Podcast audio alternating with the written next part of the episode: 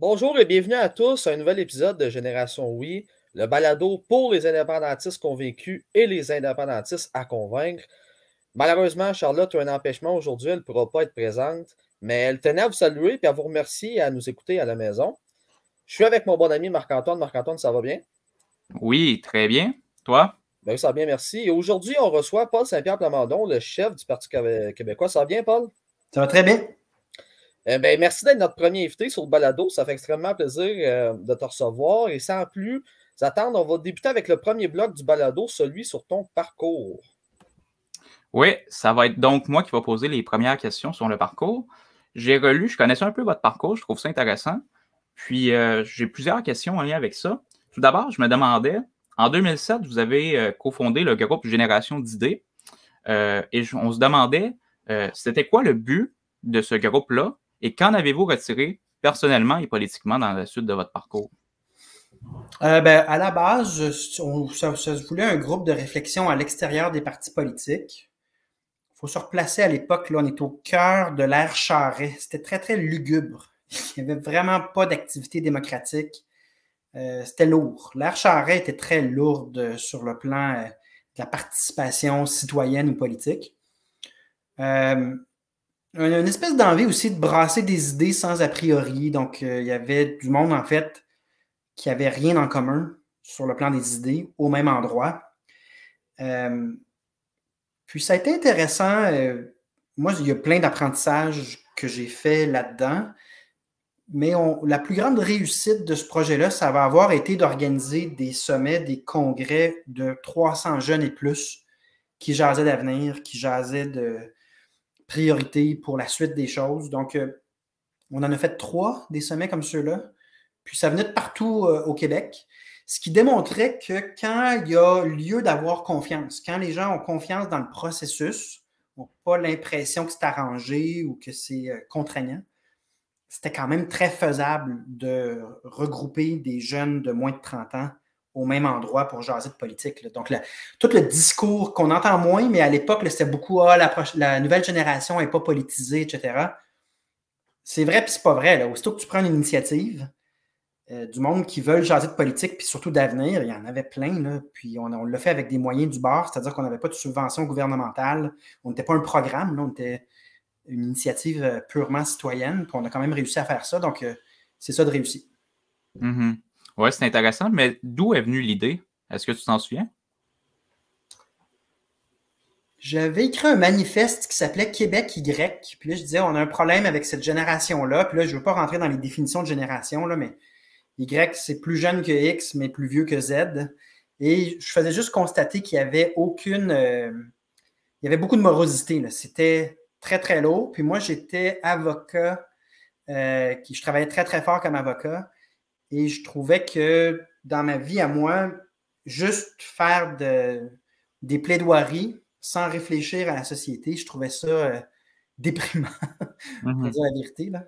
Donc, m'est venue l'idée de lancer un manifeste, puis ensuite euh, s'est additionné un, certain nombre de personnes, puis ensuite un conseil d'administration, puis euh, ça, a déboulé très rapidement. Donc, ça a été ma première expérience en fait politique qui m'a mené notamment à planter des balais devant l'Assemblée nationale pour obtenir la commission Charbonneau. Mm-hmm. c'est pas. Euh, c'était un des points marquants où est-ce que rapidement on s'est rendu compte que la lutte à la corruption allait devenir le moteur d'engagement de ce groupe-là, qui par ailleurs regroupait le, sur l'axe fédéraliste indépendantiste ou sur l'axe gauche-droite, les gens qui étaient là ne pensaient pas la même chose, avaient très peu en commun. Mais sur la prévention ou la lutte à la corruption, là, tout le monde se mobilisait. ça a été un de nos faits d'armes, c'est-à-dire contribuer à ce que la commission Charbonneau soit déclenchée durant l'ère Charret. Mm-hmm.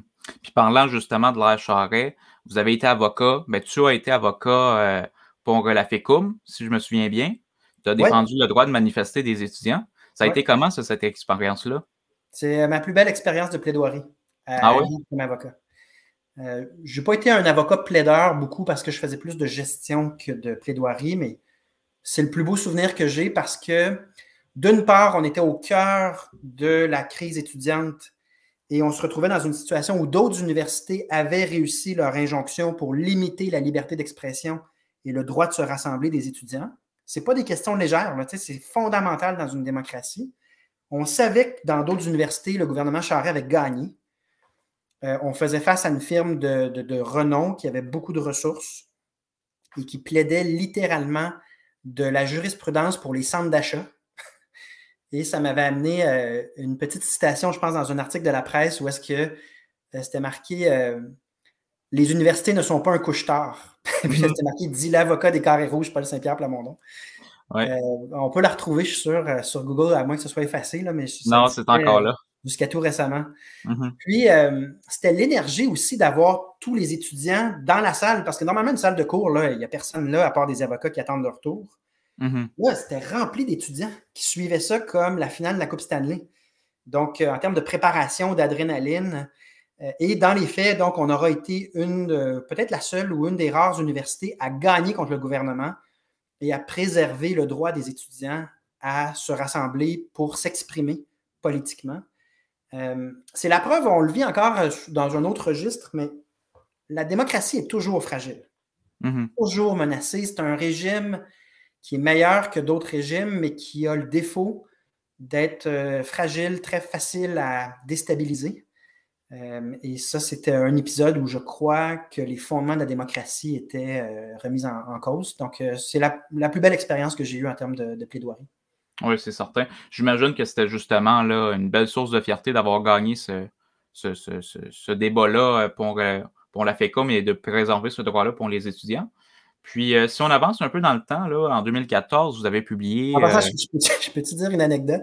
Oui, oui, ben, ben oui. C'est public, c'est public, donc il n'y a rien de confidentiel, mais on arrive un matin, puis nous, on plaidait la raisonnabilité des étudiants, puis le fait que leur exercice de la liberté d'expression était parfaitement raisonnable et normal, nécessaire en démocratie. Puis là, la plaidoirie commence. La partie adverse dit on a des images d'hier soir. Puis là, c'était une émeute littéralement d'étudiants qui ont un bélier puis qui défoncent une porte. moi, je venais de dire écoutez, les étudiants sont raisonnables, faites-leur confiance. Mais j'ai comme, il vient, il vient de me revenir ce moment-là où est-ce que littéralement euh, la plaidoirie commençait, puis je ne comprenais pas ce qui venait de se passer. Puis là, j'étais comme, je devais plaider quand même, mais dans des circonstances où clairement les images ne euh, nous avantageaient pas. Là. Je viens d'avoir ce flash-là. C'était devant, euh, c'était public. les étudiants suivaient ça avec euh, beaucoup d'intérêt. Oui.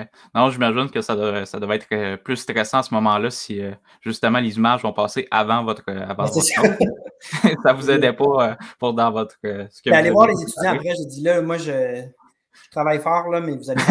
oui, c'est sûr, c'est sûr.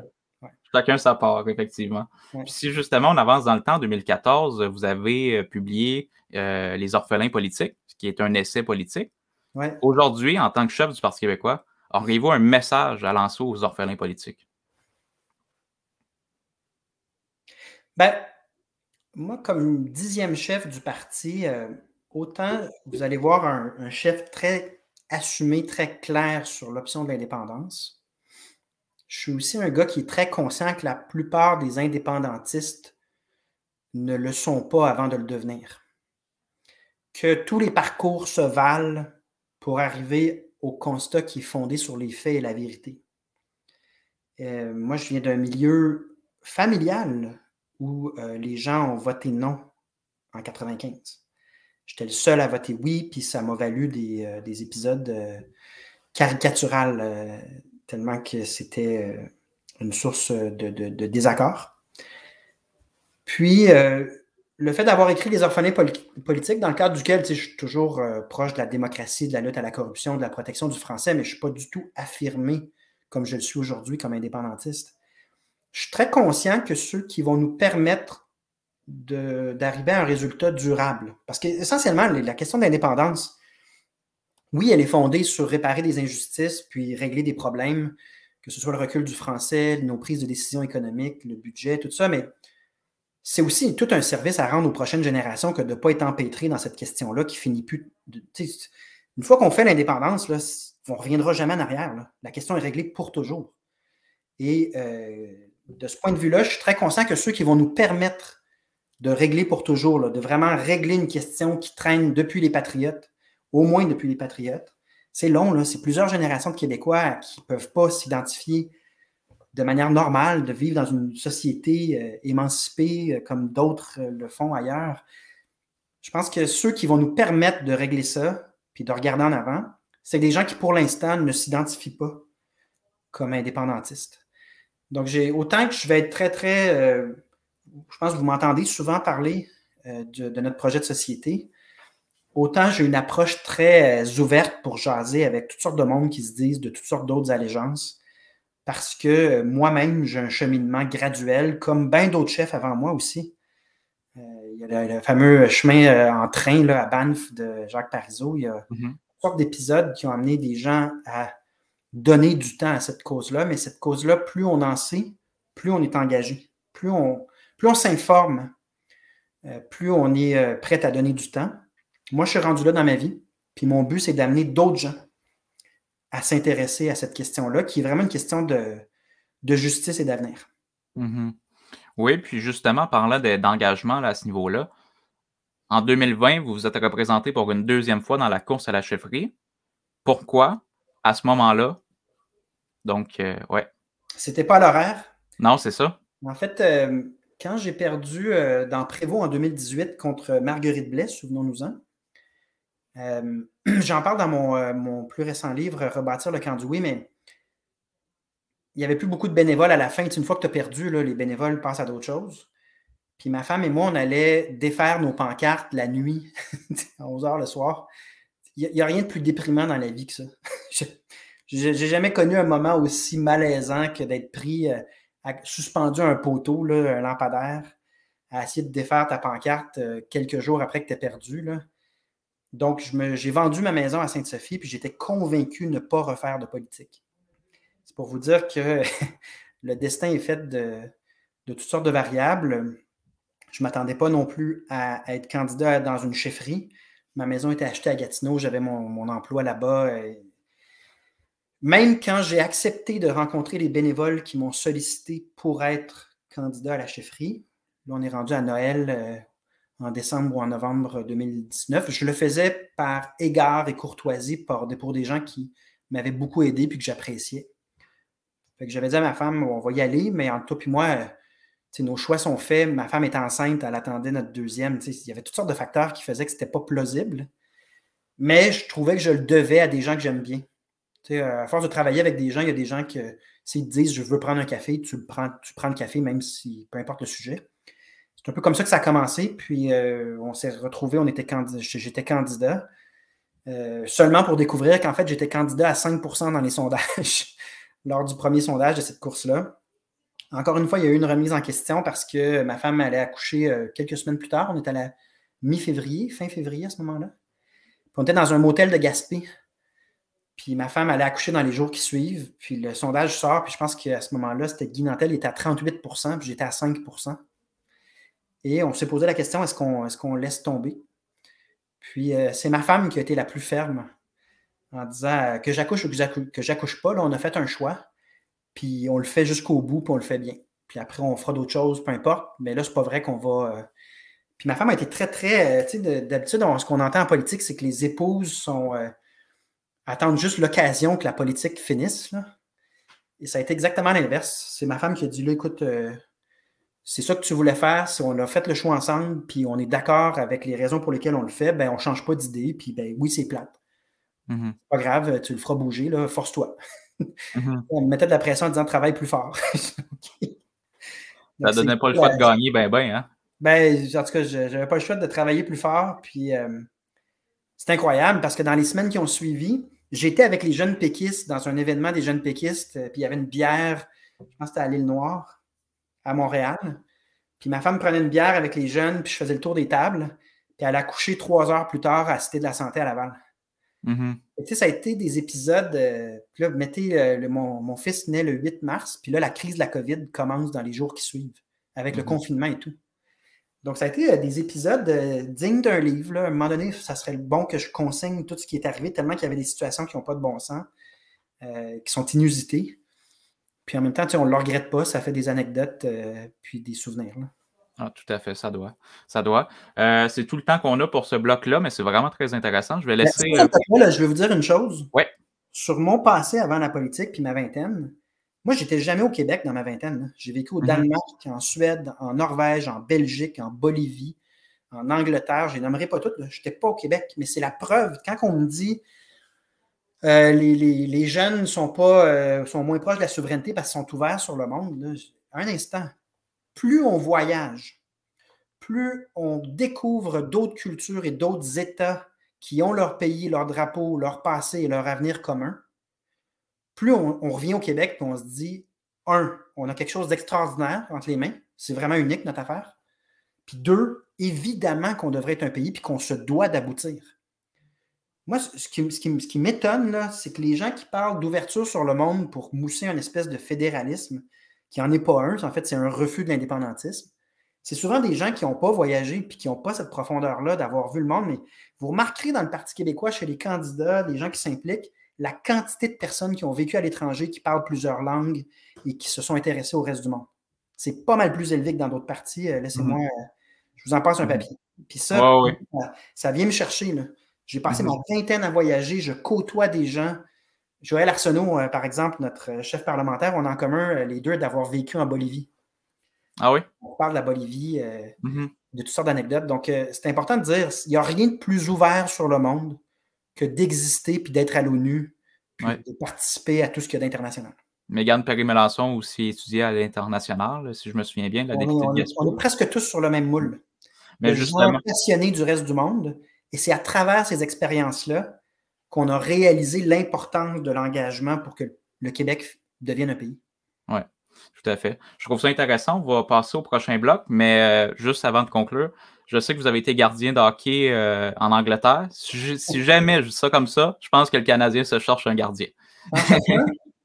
Euh, malheureusement, je ne pense pas que mon talent soit à la hauteur. Il était à la hauteur de la Ligue anglaise, mais entre vous et moi, pour la Ligue anglaise universitaire, là, tout ce que tu avais de besoin, c'est des pattes de goaler et des patins tu avais ça, déjà, tu étais pris dans l'équipe.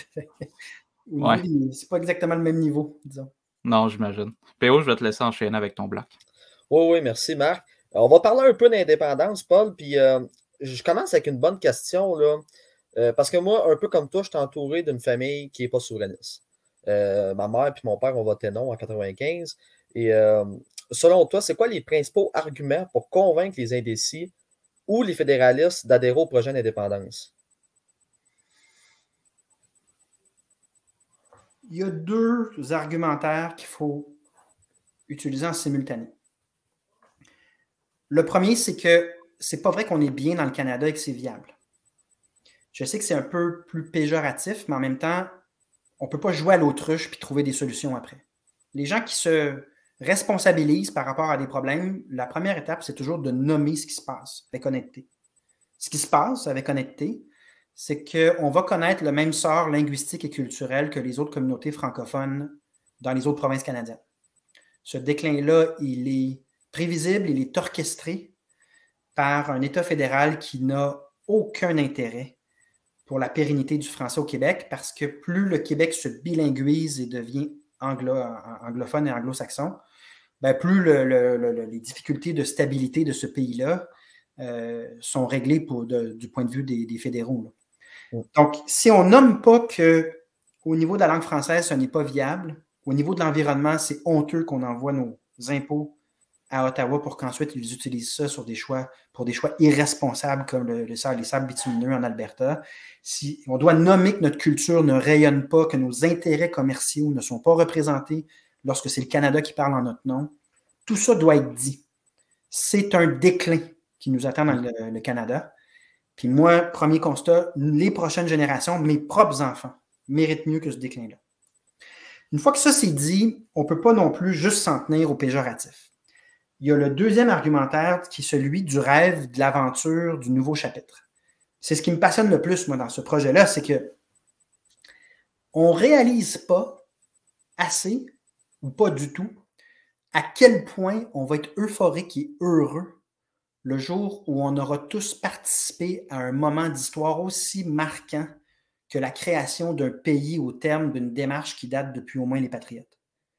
C'est un moment grandiose qui va engendrer d'autres moments grandioses, comme notre entrée à l'ONU, comme notre premier match comme équipe de hockey au championnat du monde ou aux Olympiques, euh, des décisions aussi qui vont redorer notre euh, fierté. Parce que le gouvernement de la CAQ n'arrête pas de parler de fierté. La vraie fierté, c'est quand tu as bien agi puis il y a de quoi être fier. Répétez au monde que vous êtes fier, vous êtes fier. Si ce n'est pas basé sur quelque chose de, de réel, c'est des slogans puis du marketing. Mais ce n'est pas du tout ça, moi, j'ai en tête. La fierté, pour moi, c'est si comme nation, tu as fait les bons choix sur le plan environnemental, puis que tu es capable de faire de la, de, la, diplomatie verte en disant Regardez, nous, on l'a fait, puis on vous invite à faire de même, puis on veut collaborer, là, il y a de quoi être fier. Puis il y a de quoi être fier d'une culture qui, au lieu d'être sur la défensive constamment, rayonnerait puis ferait partie des curiosités de la planète, de la même manière que j'ai vécu au Danemark ou en Suède. Puis ce sont des cultures à part entière qui sont très intéressantes. Aimer le projet d'indépendance, c'est aimer la diversité. C'est ça l'ironie. Le, paradoxe, c'est que quiconque a à cœur la diversité linguistique, culturelle du monde veut, va vouloir que le, Québec devienne un pays. Ironiquement, c'est le Canada qui n'arrête pas de parler de diversité, mais ce dont il parle, en fait, c'est de la diversité uniquement sur le plan individuel qui, à terme, devient davantage de la standardisation dans le monde anglo-saxon. C'est-à-dire que c'est de diversité, au fond, quand on regarde quelques décennies plus tard. Regardez le Canada, ils consomment culturellement pas mal tout ce que les États-Unis consomment, puis euh, on impose aussi une espèce d'idéologie à tous. Je trouve qu'il y a très peu de diversité au Canada si on prend la diversité sur le plan des idées, sur le plan de la culture. Donc, il y a une standardisation qui, euh, je pense, euh, on doit éviter, puis euh, c'est d'exister. Donc, euh, c'est l'aspect positif. Donc, il y a l'aspect prise de conscience que ça s'en va pas dans la bonne direction. C'est plate, mais il faut le dire, sinon, on n'a pas de, on, libère pas de temps pour cette question-là. Puis une fois qu'on regarde les choses en face, c'est tout le potentiel, la beauté des moments qui nous attendent, le fait de construire au lieu d'être sur la défensive. Ces deux éléments-là font partie, je crois, des, de ce qu'on doit dire. Puis ensuite, il y a aussi l'exemple. Hein. Des fois, on n'a pas besoin de rien dire. On a juste besoin d'agir, puis les autres nous regardent aller, puis sont comme Pourquoi tu fais ça? Puis là, ben, ça ouvre des, portes, ça ouvre de la curiosité. Moi, c'est ce qui m'arrive. Souvent, on me pose la question euh, Tu aurais pu faire autre chose, je pensais pas que tu ferais ça. Qu'est-ce qui a fait que tu te retrouves euh, engagé autant? Ça arrive, ça aussi. Ben, c'est très, très, très pertinent. Euh, puis, selon votre gouvernement, ça ressemblerait à quoi le camp du oui idéal? Est-ce qu'on peut penser à peut-être une coalition avec les autres mouvements indépendantistes ou non? Le camp du oui idéal, c'est un camp du oui dans le cadre duquel il y a un rendez-vous électoral réel, un rendez-vous référendaire réel. C'est parce que souvent, on parle d'essayer de rassembler tous les indépendantistes. Les indépendantistes ne sont pas tous pareils dans l'axe gauche-droite, n'ont pas tous les mêmes priorités, n'habitent pas les mêmes régions. S'il n'y a pas d'échéance, puis il n'y a pas de raison de se réunir au moins sur la question du oui, c'est mission impossible d'essayer de dire aux gens pensez la même chose sur tout c'est les désaccords qui vont ressortir. Donc, le camp du oui idéal, c'est n'importe quel camp du oui dans le cadre d'un rendez-vous qui permet réellement de créer le pays. Si c'est le cas, vous allez voir, les gens vont, se mettre à se parler, puis vont se mettre à être beaucoup plus actifs que si c'est une espèce d'idée idéale et hypothétique qui flotte. Ça, c'est un très mauvais contexte pour un camp du oui. Euh, ben, parfait, parfait. Euh, là, le temps file beaucoup, là, puis j'aimerais bien ça qu'on parle euh, la situation du Parti québécois. Donc, je vais laisser Marc-Antoine pour ce volet-là. Oui, ben, je trouve ça intéressant, puis ça va un peu dans la même veine, mais si on observe les sondages, puis si on, si on observe en fait également l'élection de 2018, on constate qu'il y a quand même beaucoup d'indépendantistes qui ont quitté le Parti québécois. Comment ramener tous ces gens-là à l'intérieur du Parti québécois, ou du moins une bonne partie? Ben, il y a le contenu, puis il y a les circonstances. Le contenu, je pense qu'on est au bon endroit. Puis il faut, distinguer. Hein. Si on est au cœur d'une pandémie, loin d'une élection, on ne peut pas s'attendre à ce que les gens écoutent attentivement les discours de chaque parti. quiconque connaît un peu le fonctionnement de la politique, euh, surtout de nos jours, où est-ce que les gens sont moins intéressés peut-être que l'étaient ma, ma grand-mère et mon grand-père. Mais tout ça pour dire qu'il y a le contenu, puis même si les résultats ne sont pas là, je pense qu'on est directement là où on devrait être le seul parti qui est dédié à l'indépendance puis qui veut sérieusement que ça arrive, seul parti qui dit qu'il faut aller plus loin sur la langue française, et seul parti capable d'arriver avec une option crédible, pragmatique sur les questions de notre époque les plus importantes comme la lutte au changement climatique, des questions de justice sociale. Donc, euh, sur le contenu, c'est d'amener des gens de qualité à défendre ce qui nous distingue. Je pense qu'on est là. Puis ensuite, il y a les circonstances. On ne se cachera pas que tant qu'on n'est pas sorti de la pandémie, il y a des phénomènes inusités qui se passent en ce moment. Euh, et je pense que la discussion, lorsqu'elle porte sur l'avenir, sur les orientations politiques, sur l'authenticité et la qualité des candidats, quand la discussion est sur la suite des choses, ça avantage plus le Parti québécois que lorsqu'on est en train d'organiser un concours de qui crie le plus fort dans le cadre de la pandémie. Là. Puis là, on est un peu là. On sent une population qui euh, en a marre, à juste titre, et des partis d'opposition qui ne savent plus comment attirer l'attention sur eux, euh, parfois par des moyens qui ne sont pas très crédibles, pas très bons pour la suite des choses, mais on est là-dedans en ce moment. Euh, donc, il y a les circonstances aussi qui peuvent aider le Parti québécois, notamment, on sait que plusieurs indépendantistes ont voté pour la CAQ pour se débarrasser des libéraux lors des dernières élections. Là, tout ça, c'est fini. Les libéraux, on s'en est débarrassé, sont pas proches de revenir au pouvoir. Maintenant, est-ce que ces gens-là veulent encourager les idées avec lesquelles ils sont d'accord? Ils sont d'accord? Est-ce qu'ils vont être ouverts à entendre autre chose que le discours de la CAQ, toujours ce même discours fédéraliste qui tente ensuite de flatter l'ego des nationalistes avec des mots euh, qui leur fait plaisir? Moi, je pense qu'il y a vraiment de l'espace. Il y a vraiment des gens qui vont être agréablement surpris, puis peut-être aussi vont regagner un peu de, de fougue, un peu de, volonté de se battre pour le Québec. Parce qu'il y a du défaitisme dans le discours de la CAQ. C'est comme mm. une, invitation à accepter que ça ne se fera jamais, qu'on va être dans une forme de déclin, mais au moins ça va être un déclin tout en douceur. Il y a des mm. gens qui vont dire ouais, sais-tu, j'y ai pensé, puis j'ai assez de j'ai assez de tripes, puis j'ai assez d'énergie pour dire je, je, vais prendre la vérité, puis des gens vrais qui disent vrai plutôt que du déclin enrobé dans du miel ou du chocolat. Mm-hmm. Oui, tout à fait. Puis justement, à ce niveau-là, euh, bon, moi, j'observe beaucoup ce qui se passe en France, notamment avec le, tout ce qui se passe à gauche. Là, on voit qu'il y a vraiment une multitude de, mouvements à gauche en France. Ici, on constate euh, qu'il y a de plus en plus de partis politiques. Les partis s'imposent. Dans ce contexte-là, éventuellement, pas nécessairement pour l'élection de 2022, mais par la suite, pourriez-vous être ouvert à une alliance électorale avec Québec solidaire dans le but d'amener un référendum? Non, je ne suis pas là-dedans du tout. Euh. on ne peut pas faire fi de ce qui s'est passé. C'est correct d'être de bonne foi et de faire une erreur une fois ou deux. Mais quand tu fais l'erreur trois fois, il y a un moment donné, c'est ta propre, euh, ton propre étourdissement dont il est question. Euh, le Parti québécois a beaucoup donné. C'était Véronique Yvon qui s'en occupait. Puis de poser la question à Véronique Yvon, comment s'est passée la feuille de route commune pour le oui? et comment Québec solidaire a renié sa signature. Il y a des. Comme pour l'épisode qui s'est soldé par des accusations de racisme contre le Parti québécois dans le cadre d'une alliance euh, qui aurait pu exister sur le plan électoral. On aura donné, on aura visité, exploré cette possibilité-là, mais sous ma gouverne, je préfère être un parti complètement assumé qui dit nous, c'est ça, votez pour nous si vous voulez, puis si vous ne voulez pas, pas de problème, plutôt que d'être dans des. Euh, négociations qui vont mener à toutes sortes de, déceptions, puis d'injustices, disons-le. Je pense que le seul moment où les partis vont pouvoir collaborer, c'est s'il y a un rendez-vous avec l'histoire qui est euh, à nos portes. Là, je pense que les gens vont changer parce que c'est le devoir vis-à-vis de l'histoire dont il est question. Mais sinon, c'est tellement partisan. Là. Puis il y a tellement en, dessous là, de l'image euh, très belle et lisse des politiciens. Euh, moi, je suis surpris, puis c'est peut-être un, apprentissage. Là, je suis nouveau en politique. Je n'ai jamais été élu même à l'Assemblée nationale.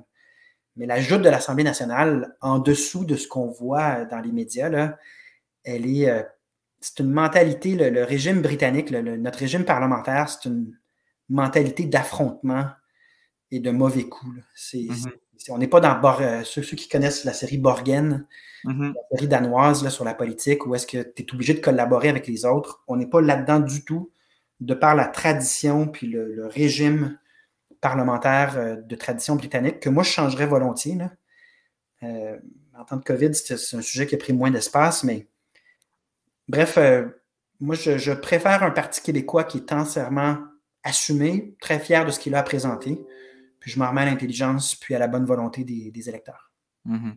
Très bonne série au passage. J'attends impatiemment la prochaine saison de Morgan.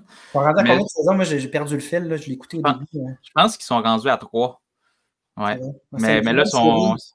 c'est une très bonne série qui démontre mm. qu'il y a une valeur ajoutée à avoir autour de toi des représentants des autres partis. Mm-hmm. Particulièrement en temps de pandémie, là, ça aurait été très intéressant d'être dans un régime plus axé sur la collaboration que l'affrontement. Mais là, le, régime, il est ce qu'il est en ce moment. Mm-hmm. Oui, tout à fait, tout à fait. Euh, ben écoute, je pense que c'est tout le temps qu'on avait, mais on tient vraiment à te remercier d'être venu à Génération Oui. On trouve ça très généreux de ta part. En tout cas, moi, j'ai trouvé ça très intéressant. J'imagine que c'est la même chose pour les gens à la maison. D'ailleurs, pour les gens qui se joignent, euh, vont se, rejoindre à nous, on a euh, une série d'épisodes sur l'histoire. Justement, tu fais des références aux patriotes. Donc, on en parle beaucoup. C'est très important. Ton discours nous rejoint à ce niveau-là. Puis sur ça, ben, oui. Si jamais il y a des euh, auditeurs, moi j'ai beaucoup de temps, j'ai passé beaucoup de temps dans les cégeps, je vais en, passer euh, prochainement, les universités, même chose. Si jamais vous avez de vos auditeurs qui ont des questions spécifiques et qui ont un volume suffisant, on pourrait faire une partie 2 de ça, spéciale question, euh, question de, de jeunes indécis ou de jeunes indépendantistes. Euh, là-dessus, c'est Jacques Parizeau qu'il faut suivre. Euh, puis j'ai pas la prétention d'être Jacques Parizeau, mais j'ai la prétention de suivre euh, ce qui s'est fait d'intelligent dans le mouvement péquiste et souverainiste. Parizeau, même après sa carrière politique, mais de tout temps, passait énormément de temps avec les jeunes parce qu'il comprenait, il avait raison, que l'indépendance est d'abord et avant tout un projet sur concevoir l'avenir différemment. Donc la clé, c'est que ceux qui vont bâtir l'avenir décide d'écrire un nouveau chapitre plutôt que de demeurer dans le même carcan. Et ça, ça demande du temps, de l'investissement. Puis même si je suis plus jeune, je vais toujours donner une priorité à cette euh, idée que, ultimement, c'est un nouveau chapitre à écrire, puis que ça va être écrit par une prochaine génération. Donc, euh, si jamais il y a une masse critique euh, des, questions que vous recevez, moi, je suis très ouvert à faire une deuxième section, mais qui serait question de des gens qui nous écoutent en ce moment c'est un rendez-vous parce que je pense qu'effectivement, on va avoir beaucoup de questions du public. Donc, on va se retrouver pour la deuxième partie un jour, bientôt peut-être, on l'espère. Et on sur peut pas On peut pas faire quelque chose d'autre. Exactement. Puis on se reprendra par la suite pour une, troisième partie peut-être, éventuellement. Mais sur ça, on vous remercie énormément.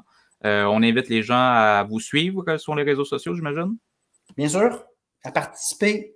Oui. Il y a plein de choses à faire euh, en année électorale quelqu'un qui veut s'intéresser à la politique, c'est le moment le plus intéressant. Ben, un grand merci à vous. Puis on se retrouve éventuellement pour une deuxième partie. À bientôt.